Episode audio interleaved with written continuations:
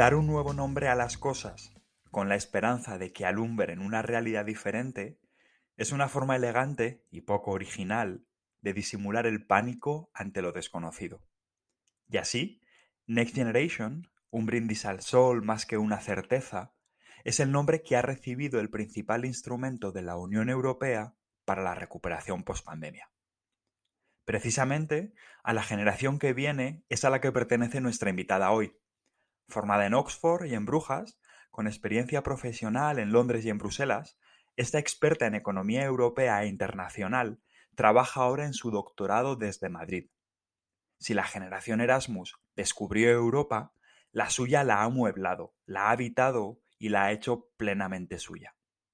Sospechamos, profetizamos, que si hay alguna próxima generación de la que se hablará en el futuro, será la de nuestra invitada.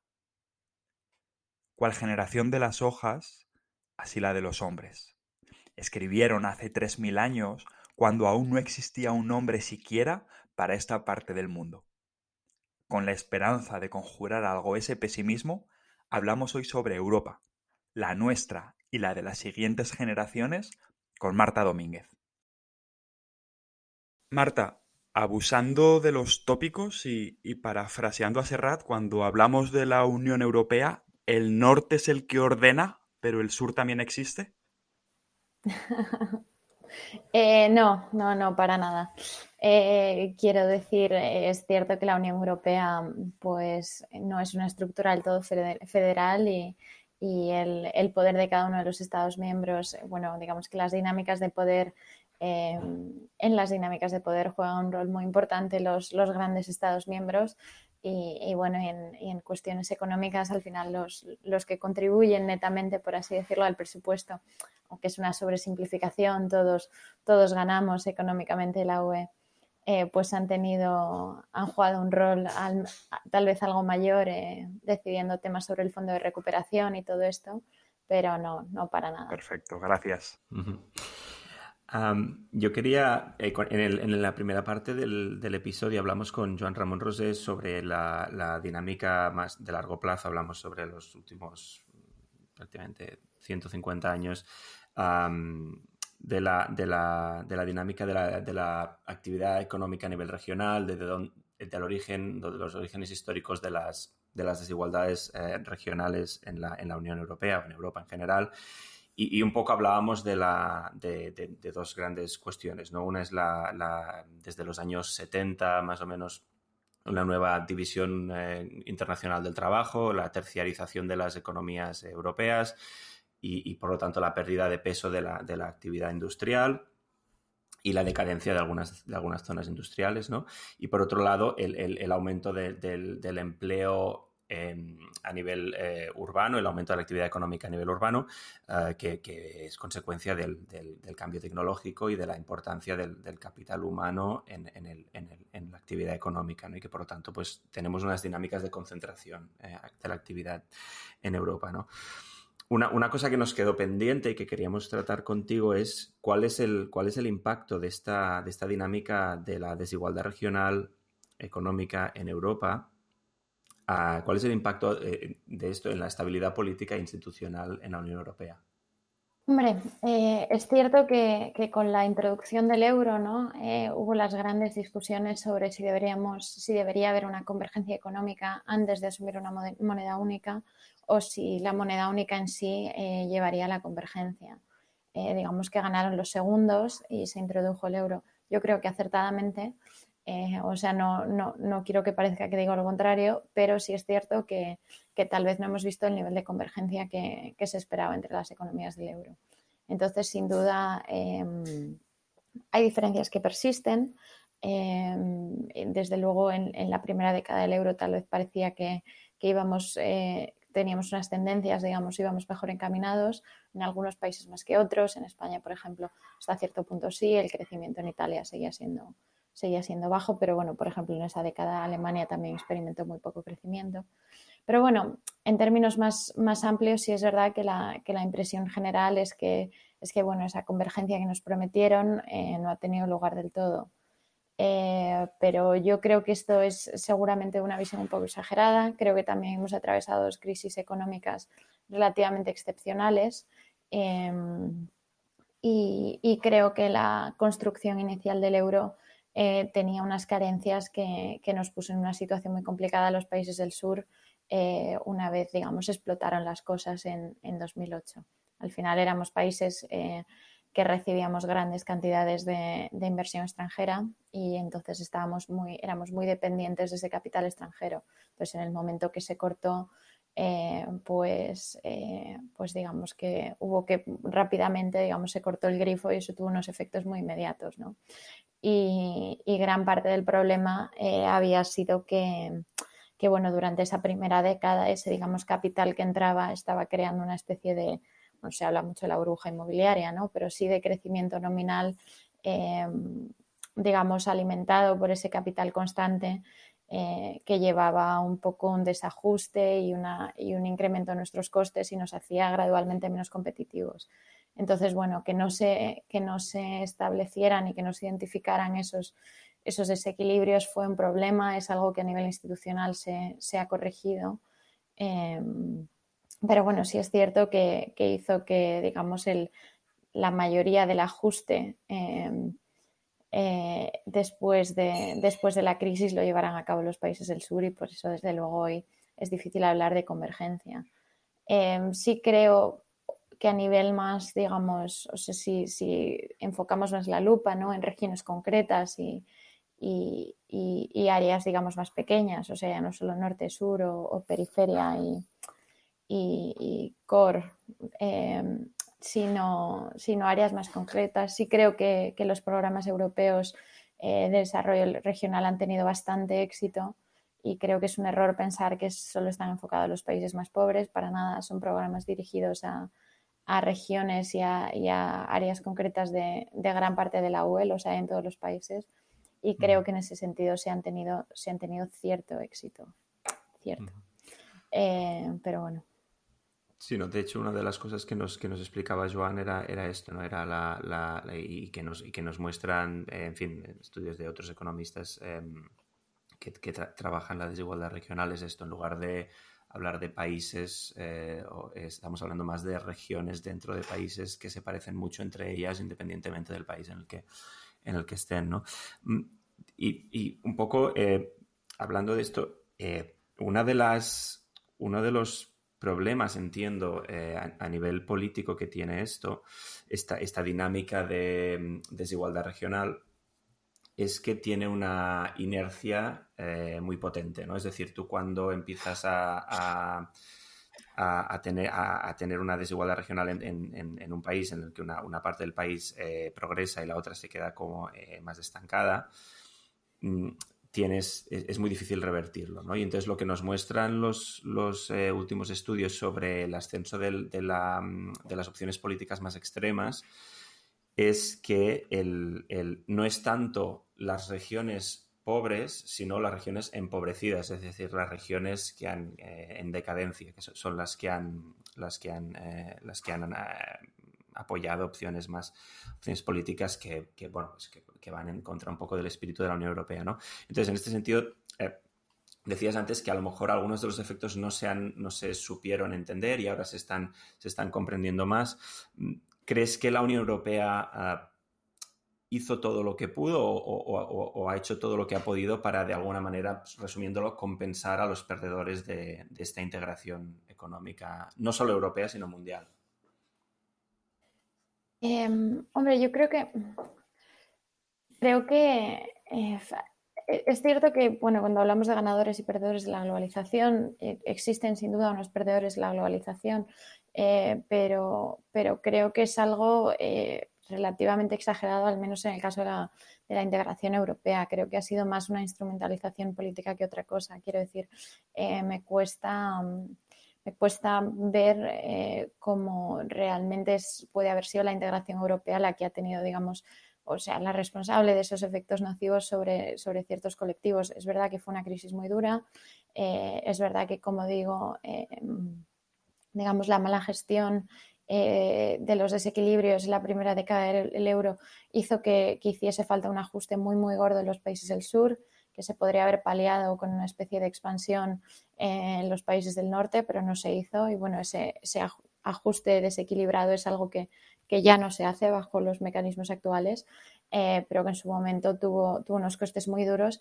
Pero creo que es un error eh, plantear la integración europea en estos términos. Al final, en muchos sentidos, el euro, esto es algo que no pensamos ahora y desde luego lo, vemos como una medida mm, pues, de globalizadora o como quieras llamarlo, ¿no? Pero, realmente el euro en muchos sentidos fue una respuesta a la vulnerabilidad que tenían eh, cada una de las divisas europeas a unos mercados internacionales de capital cada vez más líquidos, cada vez más desarrollados y con cada vez más movimiento. ¿no? Al final, esa, digamos, eh, em, vulnerabilidad, esa casi no dependencia, pero ese, ese impacto que tenían constantemente pues, eh, unos mercados y una economía global cada vez más, más integrada, eh, era parte de lo que se quería corregir con el euro, ¿no? Que al final, a ser una moneda más fuerte, simplemente más grande, o sea, sino por otros términos, más, mucho más parecida al dólar, em, pues nos, nos, otorgaba una cierta protección. Era una moneda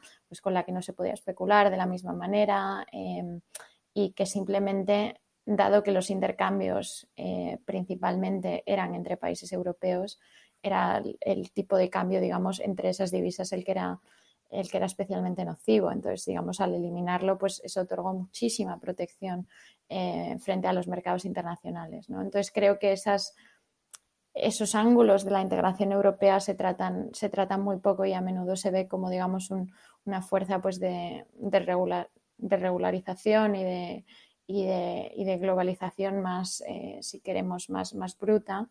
Eh, pero creo que no es el caso. Creo que en muchos sentidos era una respuesta a esos, a ese mundo globalizado y a esa economía globalizada. Una, una pregunta, Marta. Hablábamos con Joan hace unos días de bueno, las divergencias históricas en Europa, de dónde vienen. Uh, si miramos al mapa económico de Europa y de sus regiones, hoy en día, ¿no? Seguimos viendo divergencias importantes. Solo hace falta ver, uh, bueno, eh, echar un vistazo a, mapas o a, indicadores relativos a, la tasa de innovación, a las habilidades digitales, eh, en fin, a, a, la productividad del trabajo. Eso marca divergencias que tienen orígenes históricos y que, y que siguen eh, muy, son muy acusadas hoy en día.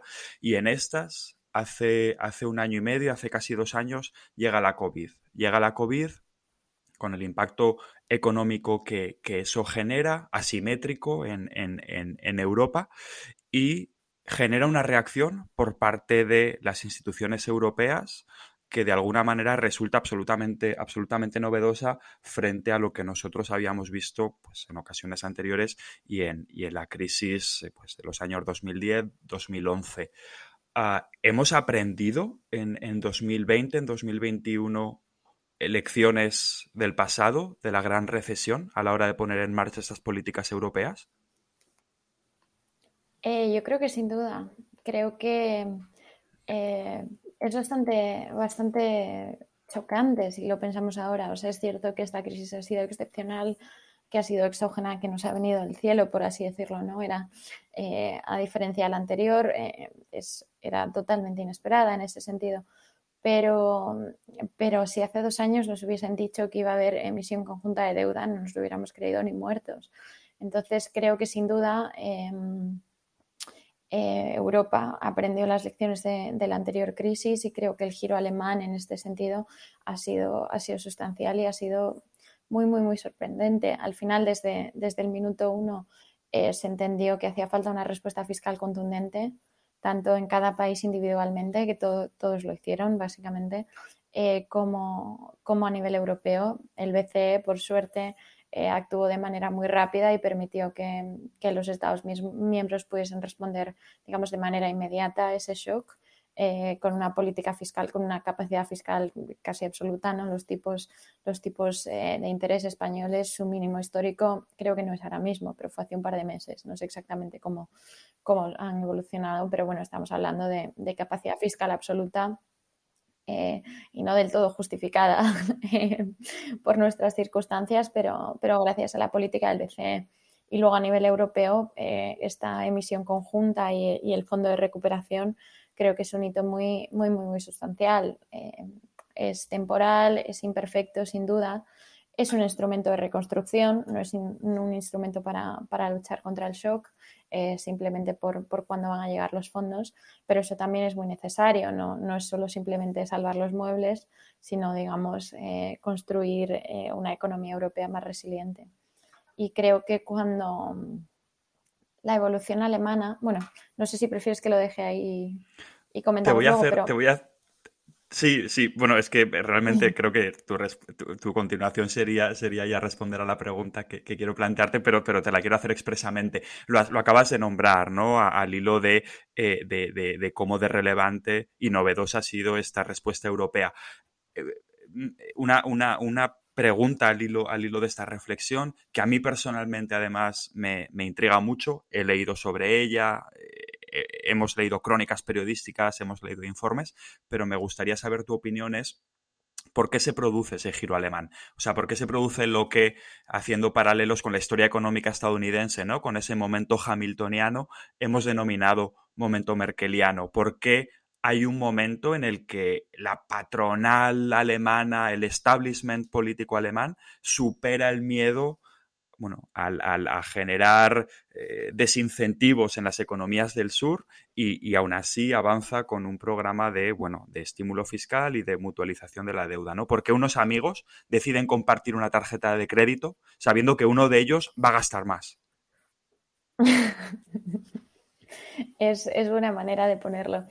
Eh, yo creo que hay varias cosas. Creo que Alemania sí hasta cierto punto entiende eh, que, en la anterior crisis eh, se gestionó pues de una manera que, bueno, que ha, llevado a unas debilidades eh, en la economía europea a medio plazo que tal vez no se esperaban y que generalmente no han pedido perdón exactamente del todo, pero muchos de, aquellos hombres grises de Bruselas han más o menos admitido en, a posteriori que bueno, que seguramente la gestión eh, se podría haber llevado a cabo de otra manera. Eh, creo que la segunda cosa es lo que estaba diciendo antes. Al final es una crisis que nos ha venido del cielo. es, muy difícil culpar a los países por la crisis de la COVID, ¿no? De la misma manera que se hizo con la anterior crisis. Sí es cierto que no a nivel público, pero a nivel privado en España eh, durante una serie de años el nivel de, deuda incrementó enormemente, ¿no? Y como decía antes, absolutamente dependiente de, de que nos prestasen dinero internacionalmente. Entonces, bueno, eso llevaba unas debilidades en la economía española. Em, por supuesto, no de creación propia, o sea, no, no, no, es lo que estoy intentando decir, pero sí había un, lazo más directo entre las acciones y, lo que pasó después. ¿no? En este caso es una crisis que ha venido del cielo, entonces es mucho más, más fácil de justificar en ese sentido eh, pues bueno, que, la solidaridad europea es necesaria para aquellos países que, que, lo están pasando peor.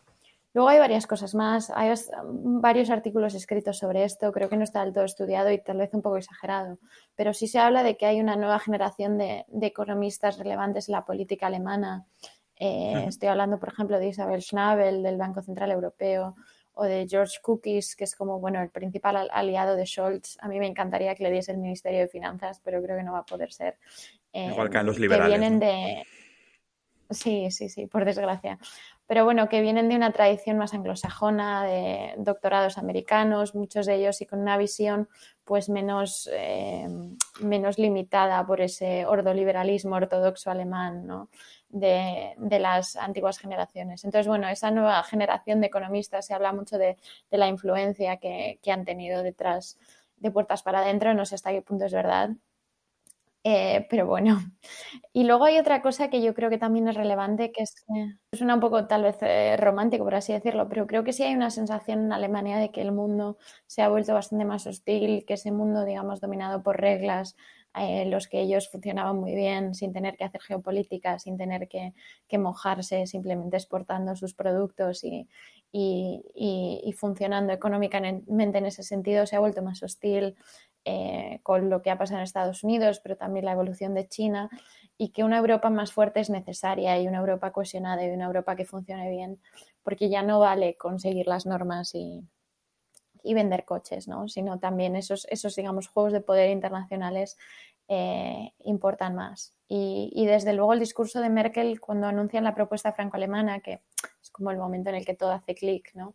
Y, unas semanas antes me acuerdo que Contes salía en el telediario español y decía algo así como, no, estoy parafraseando, pero su mensaje era un poco estamos en las trincheras, plan, y casi casi nos han abandonado los demás, ¿no? Estamos nosotros aquí eh, sufriendo, sufriendo esta crisis. Y creo que el discurso de Merkel es muy emblemático en el que dice algo así como, no exactamente, pero da, a entender un poco que, el Estado-Nación está obsoleto, que este es un, problema que requiere una respuesta europea, tendrá una respuesta europea y se tiene que gestionar a nivel europeo. Y, no podemos salir de, esta con una Europa, de esto con una Europa debilitada, sino lo contrario. Y creo que es, es bastante simbólico, sobre todo porque Merkel no es una política dada a discursos muy, es una política cauta, pragmática, hmm. sí, eso es. Entonces creo que en ese sentido es más simbólico de lo que, de lo que se ha tratado. Perfecto, Marta. Entonces queda claro, ¿no? Venimos de una divergencia histórica en, Europa, esa divergencia persiste en muchas regiones, en muchos países en la actualidad. Llega el COVID y frente a cómo lo habíamos afrontado hace 10, 11 años, hay una respuesta en gran parte explicada por un giro alemán que permite, bueno, enfrentarnos al riesgo de que esa desigualdad entre regiones europeas se acentúe de una manera quizá más, más firme y más segura. Eh, la pregunta ahora inevitable es la de ¿Crees realmente que el programa de recuperación europea, tal y como está ah, diseñado, va a tener éxito en, eh, bueno, no solo impulsar el crecimiento en Europa, sino también eh, facilitar una convergencia de las regiones, de los países eh, entre ellas?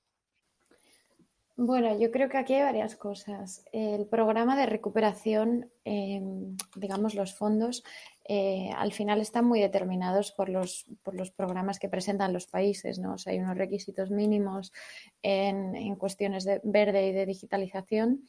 Y luego, por supuesto, pues digamos que, las instituciones europeas eh, tienen que aprobar esos planes eh, y tienen que estar de acuerdo con, con el uso que se le quiere dar a los fondos. Pero en este caso eh, la responsabilidad queda sobre los, gobiernos nacionales eh, y por tanto es un poco responsabilidad nuestra asegurarnos de que esa, esa financiación adicional que nos da Europa, que, está condicionada por, la situación económica de cada uno y por tanto España, bueno, Italia y después España eh, son los países que más reciben. Bueno, no sé exactamente Grecia con los préstamos, exactamente en cuánto se ha quedado, pero bueno, desde luego a fondo perdido. Y, y, bueno, y creo que es responsabilidad de cada uno. Creo que hay varias cosas con el plan de recuperación. La primera es que sí, por cierto, por supuesto hay un, hay un enfoque muy gordo en verde y en digitalización.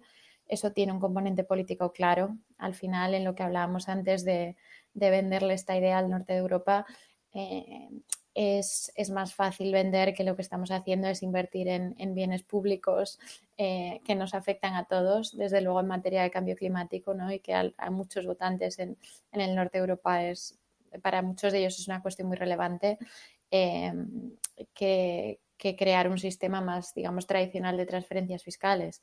Eh, pero creo que, que, la tecnología verde es un área en el que, en el que Europa seguramente sí tenga algo de ventaja competitiva en el tema digital, para nada. Eh, y creo que en ese sentido puede ser, puede ser un área de, alto crecimiento y puede ser muy relevante. Creo también que es bueno eh, que el fondo se haya, se haya planteado como un instrumento de, reconstrucción, no de shock, eh, y por tanto busca, digamos, asentar las bases eh, de una mejor economía con mayores niveles de crecimiento, mayor productividad, mayor resiliencia. Eh, y en ese sentido me parece positivo. Dicho esto, creo que algunos planes de recuperación, incluido el nuestro, dejan cosas que desear. No está fenomenal, tampoco está fatal. Eh, plantea algunas buenas reformas, otras no tanto. del lado de la educación, por ejemplo, me parece casi su mayor carencia, que es que dedicamos muy poco dinero a a la educación y muy poco presupuesto y, también a nivel de reforma hay, bastante poco y, bueno, es una verdadera pena porque esto era una, muy buena oportunidad y es, es, algo que se nos resalta a menudo, ¿no? Eh, que tenemos que llevar a cabo. Es una asignatura pendiente sin duda según cualquier organización internacional que haya eh, presentado nunca recomendaciones a España. Y, y la otra cosa que me parece relevante es no solo es, es, bueno que esto sea un éxito a nivel económico y a nivel de convergencia y a nivel de crear una zona euro que funcione mejor, una unión monetaria que funcione mejor, también es importante a nivel político. O sea, lo que decíamos antes de que esto ha sido bastante excepcional, em, que no, no esperábamos esa, esa, deuda, deuda conjunta, ese plan de inversión de este tamaño, ¿no? esa política fiscal de ese tamaño, lo has llamado tú eh, momento hamiltoniano, comparándolo con, con, ese, ese, punto tan relevante ¿no? en la integración de Estados Unidos, o no la integración de Estados Unidos, pero la construcción de esos Estados Unidos. Em, es, nos, o hemos, nos lo hemos apostado todo a esto, digamos. O sea, si esto no es un éxito político em, y si no se puede vender como un éxito político en el norte de Europa, en muchos sentidos habremos retrasado la, integración fiscal. Entonces, esto es una gran apuesta, era muy necesaria, es muy positiva. Eh, pero es importante que salga bien eh, a nivel político y también a nivel económico. Y en eso tienen mucho que ver los Estados miembros y, y bueno, jugamos un rol todos, por así decirlo. Eh, no, y precisamente por esto, Marta, la, última, la última pregunta ¿no? en, eh, sobre este tema. Empezamos a leer estas últimas semanas análisis, eh, etcétera, que de alguna manera sitúan, en cierto modo, ¿no? la responsabilidad sobre el salto adelante que pueda dar la Unión Europea convirtiendo en permanente un mecanismo de recuperación ¿no? novedoso que ahora es solo transitorio, situamos en España o se empieza a situar en España el peso de ese salto adelante. ¿no? Si España lo hace bien, si generamos confianza en, la gente que financia en el norte de Europa ese fondo eh, sobre cómo las inversiones van dirigidas ¿no? a precisamente aquello a lo que tienen que ser dirigidas, eh, estaremos consiguiendo, por lo tanto, facilitar ese, ese, salto adelante. ¿no? Si no es así, España, o el sur de Europa, España, Italia, nos habremos cargado el, eh, esa posibilidad. ¿Qué crees sobre esta, sobre esta eh, desplazamiento, en cierto modo, de la responsabilidad a los estados del sur? Hombre, a ver, tiene, un punto de exagerado, ¿no? Pero, y es verdad que creo que, no sé si lo dices porque el Financial Times hizo un, big read sobre, no solo sobre el plan de recuperación en España, sino sobre, digamos, la relevancia política del plan de recuperación en España. O sea, justo, justo esto y poniendo la lupa sobre España. Es verdad que España cada vez sale más, mi impresión es que el último año en la prensa anglosajona hemos, hemos tenido mucha eh, mucha más eh, popularidad de lo que habíamos tenido en el pasado. No, nunca tengo claro si es bueno o malo, eh, pero bueno.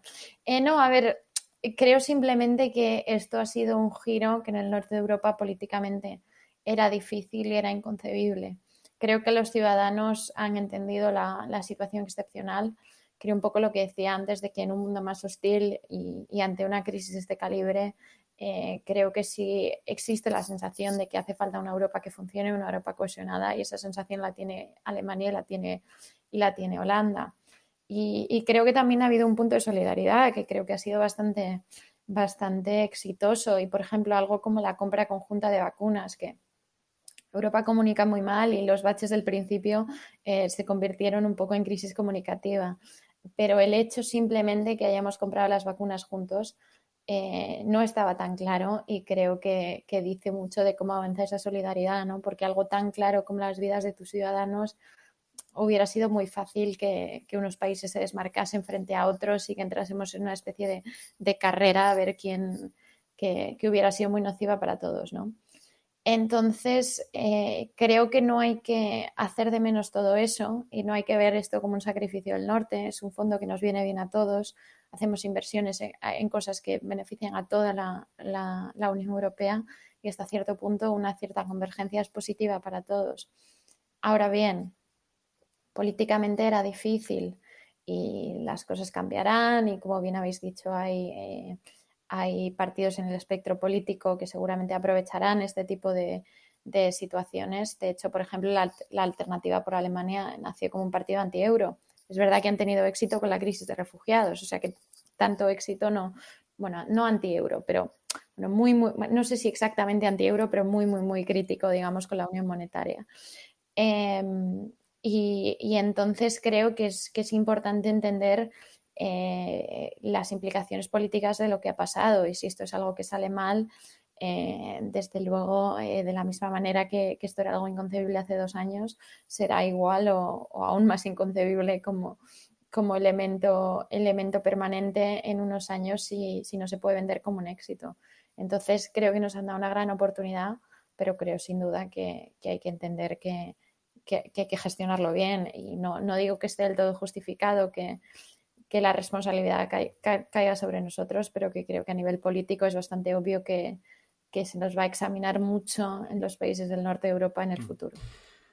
Yo quería volver un, poco a, la, dinámica, mm, alejándome un poco de la, de la, de la COVID, eh, volviendo a la, dinámica más estructural de la, de la Unión Europea. ¿no?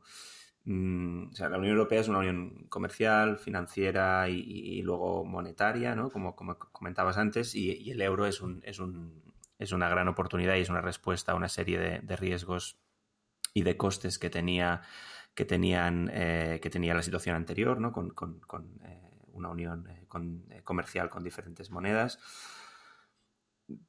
Y, hay, sigue habiendo, o los últimos años han, aparecido a raíz de la crisis financiera a tres aspectos como mínimo en los que quizás una mayor eh, coordinación pues parece inevitable. ¿no? Por una parte, la unión, la unión bancaria, es decir, el, progreso en la unión bancaria para unificar eh, mecanismos eh, de, regulación, resolución, etcétera, de la, la, del sistema bancario.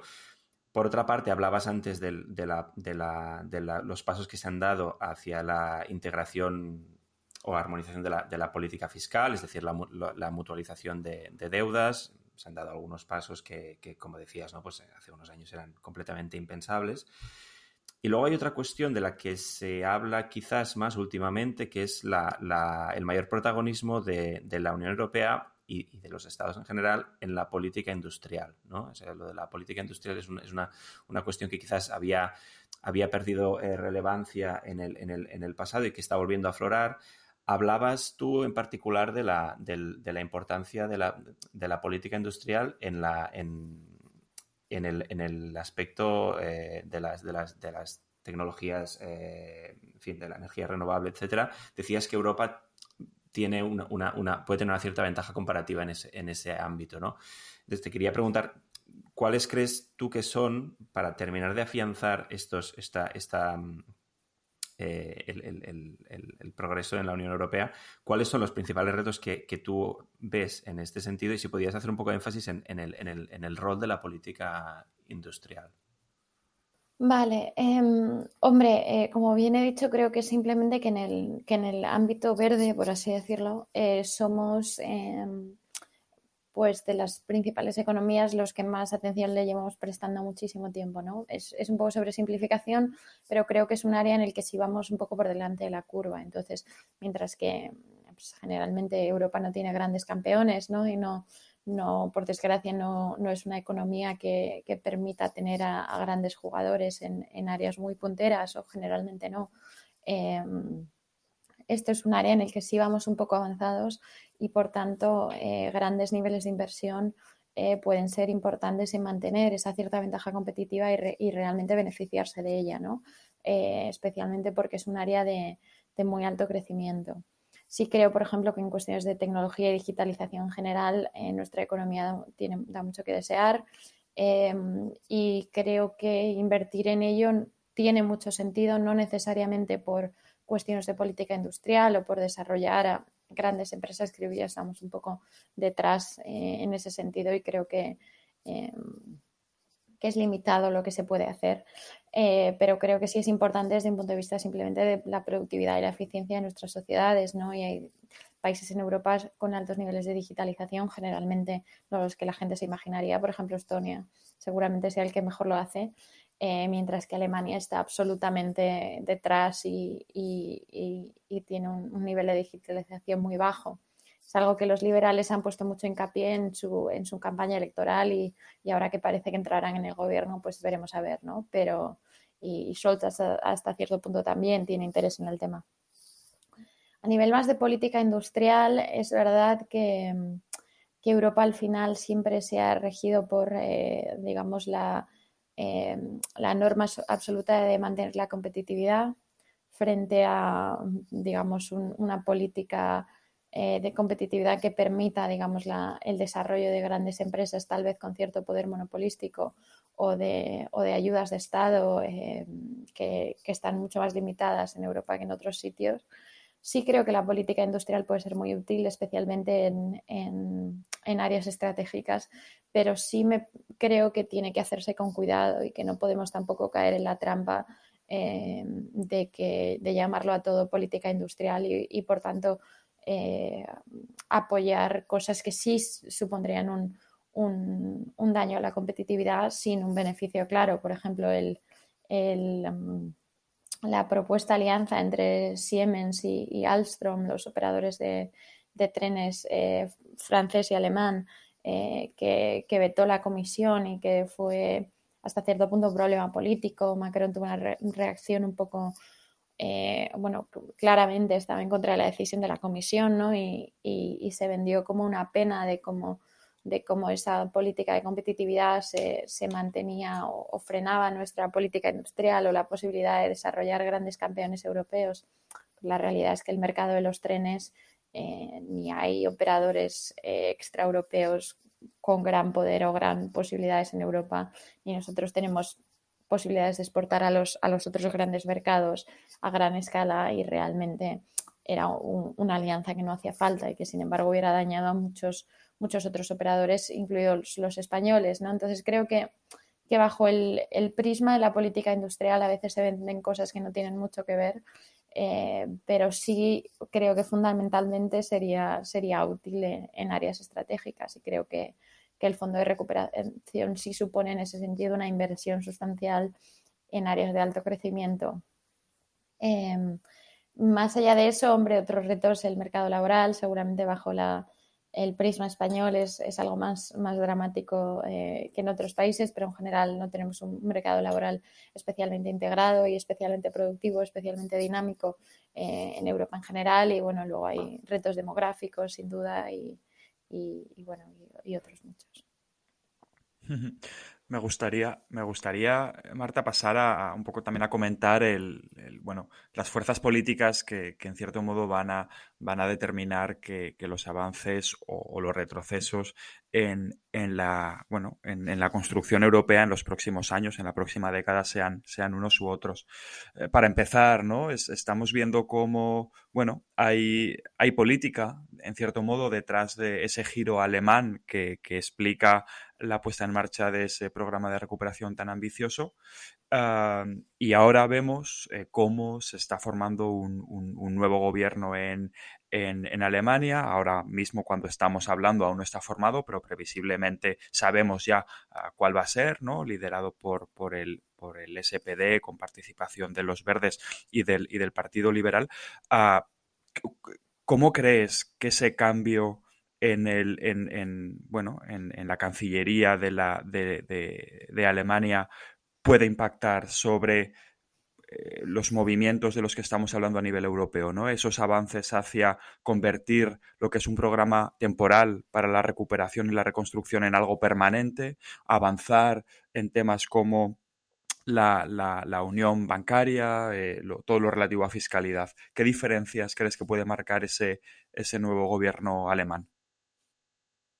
Em, bueno, a ver, yo creo que aquí hay varias cosas. Es verdad que Scholz em, seguramente sea un, europeo convencido, se parece algo más a la visión de Macron que seguramente cualquier otro, otro, político alemán, digamos, de primer nivel, ¿no? de mayor integración, incluso ser algo más de, política exterior, algo más de defensa, algo más. O sea, pero, pero bueno, algo más parecido y que en el euro sí ha sido alguien, pues bueno, que avanzó a nivel nacional una respuesta a la COVID muy expansiva, ese bazooka alemán, y, que a nivel europeo, como ministro de Finanzas, por supuesto, jugó un rol importante en el Fondo de Recuperación e incluso antes de la COVID estaba haciendo propuestas pues, de unión bancaria y de, y de otros temas de la integración económica bastante ambiciosas para lo que estamos acostumbrados, digamos, a, a los gobiernos alemanes. Em, pero creo que, sus socios de coalición importan bastante. Entonces, aquí hay varias cosas en juego. Primero, que los liberales tienen grandes posibilidades de llevarse el Ministerio de Finanzas y creo que no hay que, eh, que quitarle hierro a lo ortodoxos y críticos que puede llegar a ser el FDP, mucho más que la CDU de Merkel, veremos a ver qué pasa con la CDU ahora, eh, pero desde luego con ellos en el gobierno se podría incluso cuestionar si el fondo de recuperación hubiera hubiera sido posible, ¿no? En el caso de que hubieran estado ellos en coalición con Merkel. Me gustaría pensar que sí, al final no son un partido tan grande, eh, pero no hay que subestimar eh, lo, críticos que son en ese sentido, ¿no? Y lo que supondría Christian Lindner como, como ministro de Finanzas. Luego la otra cosa es que, aunque no fuese ministro de Finanzas, em, los acuerdos de coalición alemanes son muy detallados y, y, se parecen mucho más a contratos, digamos, a lo que que a lo que podemos entender en España. Entonces, no es solo quién se lleva la cartera de finanzas, sino qué tipo de medidas eh, se, acuerdan como parte de este acuerdo de coalición. ¿no? O sea, yo creo que hay que tomarse en serio la letra pequeña más de lo que tal vez haríamos en, otros países. Em, los verdes también quieren finanzas, veremos a ver. Eh, Habeck, sobre todo, el, bueno, el que era co-líder de los verdes y no fue el candidato, pero, pero visto su resultado electoral, eh, mi impresión es que está recuperando el poder, digamos, dentro de su partido. Em, pero, pero no sé hasta qué punto aquí las dinámicas de negociación cómo, cómo jugarán. ¿no? Si es verdad que los liberales a menudo pensamos que, que, pueden tener más poder de negociador porque preferían una, una coalición jamaica, pero la realidad es que una coalición jamaica hoy en día parece bastante, bastante inviable, o sea que tampoco tienen a dónde irse en ese sentido. Y la otra cosa es que ya pagaron un precio por, por abandonar las negociaciones tras las anteriores elecciones. Un precio político. Entonces yo no diría... claro. Sí, no les daría tanto poder, pero, pero bueno. Y finalmente la otra cosa interesante es que el, el, el Bundesbank está en juego también. Jens Weidmann eh, ha anunciado que se va a ir y, y bueno, es difícil imaginarse a alguien más halcón que Weidman y entonces veremos a ver si, si oponen a alguien menos halcón, por así decirlo, o, si el FDP pues quema algo de su capital político eh, con un candidato más halcón. Entonces, en ese sentido, es, este, mm. esta evolución del Bundesbank es positiva. Yo precisamente te, quería preguntar por esto, eh, por el, reemplazo en el, en el Bundesbank. Y, mm, eh, una, de las cosas que, ha ocurrido a raíz de la, crisis COVID y que es un escenario relativamente nuevo es el, repunte de la inflación. ¿no? Es decir, veníamos de 10 años de, donde el problema era la, deflación y de algún modo, eh, o sea, lo que me interesaría que, nos, sobre lo que nos dieras tu opinión es, en, el año 2011, un poco a raíz de la, de, la, de la, presión eh, precisamente de, los, de los halcones que les llamas, ¿no? la, parte de los banqueros centrales más preocupados por la inflación, etcétera, eh, como eh, Jens Weidmann, el Banco Central Europeo sube los tipos de interés dos veces en 2011 en un movimiento que después, en fin, hay bastante consenso en que fue un, error, eh, una interpretación eh, eh, demasiado estricta del, mandato del Banco Central Europeo o quizás el problema es era el mandato del Banco Central Europeo que, es demasiado estricto. Y te quería preguntar, estamos viviendo ahora un momento en el que la inflación, igual que en 2011, está, está empezando a, subir. en general, parece que es, que es una cuestión de oferta, de los problemas causados por, el, por, la, por la crisis COVID ¿Crees que eh, eh, existe un riesgo otra vez de que el Banco Central Europeo sobrereaccione o en este sentido crees que el reemplazo de Weidmann eh, en el Bundesbank y la oposición que se hace desde, em, en fin, desde, desde, la parte más, más conservadora en este sentido de la política monetaria alemana se, ve, se ve diezmada y, por lo tanto no, no existe este riesgo de de error otra vez? Hombre, creo que las lecciones están aprendidas. Creo que el hecho de que eso fue un error eh, está, es bastante consenso. Creo que en el momento que llegó Draghi, eh, pues bajaron los tipos muy rápidamente y luego hubo ese famoso discurso, digamos, whatever it takes, esas palabras emblemáticas ¿no? con las que eh, Draghi le dejó claro al mercado que, el euro se mantendría unido, que no iban a dejar em, la salida de Grecia y, bueno, los dominos que podrían haber continuado de eso. Eh, pero creo que subir, que subir los tipos en medio de la crisis griega pues causó unas dificultades y, y exacerbó la situación eh, de manera muy nociva. Creo que eso está más que aprendido. Es verdad que, ahora mismo, eh, por primera vez en, más de una década, bueno, una década según como lo miremos, estamos teniendo inflación. Em, es una inflación hasta cierto punto, parece que coyuntural, causadas por, en parte sustancial eh, eh, por eh, dificultades, digamos, en las cadenas de valor internacionales, ¿no? Y una falta de ciertos productos, una cierta escasez, em, que, por ejemplo, juega está teniendo, siendo un mayor problema en Estados Unidos de lo que es en Europa, pero es cierto que, estamos viendo inflación.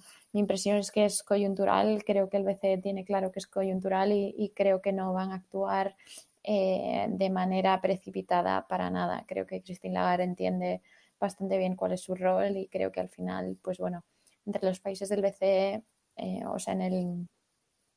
Es cierto que en teoría eh, el Monetary Policy Committee, ¿no? el Comité de Política Monetaria, el BCE, tiene un mecanismo de voto eh, si fuese necesario, si hubiese desacuerdos entre los países, pero, pero nunca se ha llevado a cabo. Siempre al final, más o menos, eh, se, toman las decisiones por consenso.